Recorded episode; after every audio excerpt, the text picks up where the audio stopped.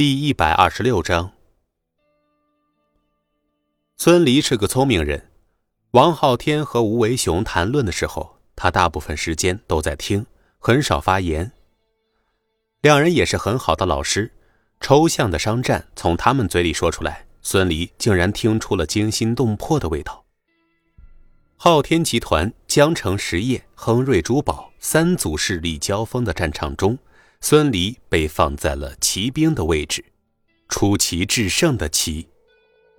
而这场看似隐蔽的商战，其实就像是深海中突然喷发的火山，水面风平浪静，但是海底却热浪汹涌，破坏了无数鱼群的生存环境，但是却又重新产生出更多的营养物质，构建了新的生存环境。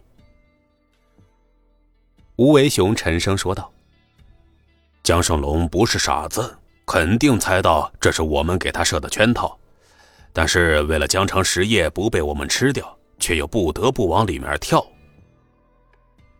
王昊天揉着脑门说道：“所以，我们才要预防江胜龙最后狗急跳墙啊！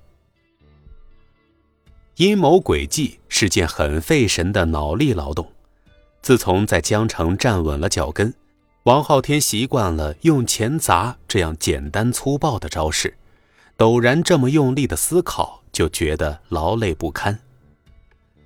吴为雄摊了摊手：“江胜龙不是已经狗急跳墙了吗？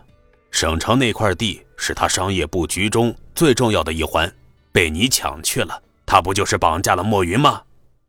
所以。后面他的狗急跳墙会更加的致命。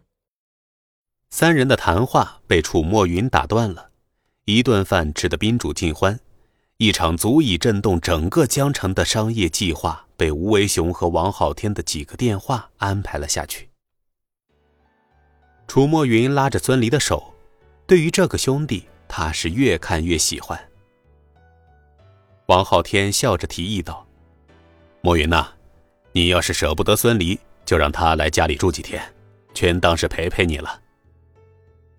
孙离知道这些天王昊天亲自操刀商战，所以会很忙，难得有时间陪楚墨云。让孙离留在别墅，一是为了陪楚墨云，二是为了防止江胜龙狗急跳墙，再对楚墨云不利。那当然好了。楚墨云几乎下意识的脱口而出，不过很快就又改口了。不行，我把孙离留在这里算怎么回事儿？回头可兰又得闹意见了。孙离干咳一声：“姐，可兰不会有意见的。等我回去，我就和她说。”吴为雄明天一早要赶回省城，所以又坐了一会儿就走了。而孙离则是被楚墨云拉着说了好一会儿的话。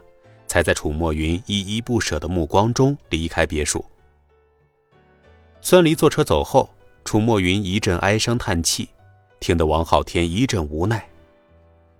你要是那么喜欢这小子，就让他留在咱家吧。那可不行，名不正言不顺的。他是你的兄弟，有啥名不正言不顺的？又不是亲的。再说了，我这个兄弟要强。让他住在家里，会被他认为是同情他。那就让他做你的女婿，反正他和妞妞的年纪也差不多。这本是王昊天开玩笑的话，却没想到楚墨云听后眼睛一亮，继而又暗淡了下去。哎呀，不行，他和秦可兰有婚约了。看着楚墨云惋惜的模样，王昊天心头一跳。暗道绝对不能让楚墨云知道孙离和秦可兰的真实关系。呃，师傅，包放在前面，我打车回去就可以了。出了别墅区没多远，孙离就让王昊天的司机回去了。今天听了很多话，他需要好好的消化消化。至于秦可兰八点必须回家的规定，现在无所谓了，毕竟现在早就过了八点了。而且秦可兰让他倒贴一百块给公司，他的心里很是不爽。这样故意不回家，让孙离觉得自己有些小气，但是心里又有些小幸福。这种异样的感觉让孙离很是迷茫。他来到江城已经一个多月了，从第一天被小姨卖给秦可兰开始，他大部分时间都在秦氏集团。虽然秦可兰和他相处的很不愉快，但是他仍然希望秦氏集团能够在接下来的风波中平稳度过。不过王昊天说了，因为三家涵盖的领域太多，所以这场商战肯定会波及到其他的企业，尤其是大型企业。也就是说，像秦氏集团这样大规模的企业肯定会受到波及的，避免不了。王昊天说的对。要想帮助别人，首先要强大自己，所以孙离现在首要的就是壮大自己。他拨通了魅力酒吧经理宋石的电话。宋石，酒吧最近怎么样啊？电话那头，宋石的语气有些为难。老板，酒吧运营良好，不过少了很多副业，所以这个收益啊，呃……嗯，我明白。不管副业收益有多高，都不要碰。江玉最近怎么样了？孙离就指望着江玉这样的冤大头给自己送钱呢。呃，江玉最近好像被什么事给绊住了，很少来酒吧了。那就赶紧再找些其他的富二代公子哥呀。孙离理所当然的说道，说完就挂断了电话。电话那头的宋石看着被挂断的手机屏幕，心中暗想。这大老板还真是站着说话不腰疼啊！秦氏集团会被三大顶尖集团的商战波及。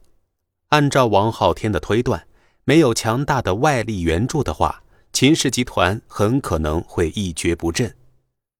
孙离明白，知道他和秦可兰真实关系的王昊天不把给秦氏的项目收回来，已经是看在孙离的面子上了，所以。等秦氏有危机的时候，王昊天不可能再出手相助的。孙离想着，是不是再从虎爷那里敲一点可是想到刚从虎爷那里诈来了这么多，再找人家似乎有些不地道。毕竟人家把酒吧都给自己了，而且还帮自己监视魏有龙。伸手拦了一辆出租车，往美术湾驶去。孙离只觉得脑子一团浆糊。他暗自叨念着，自己还真是不太适合商业呀。本集播讲完毕，感谢您的收听。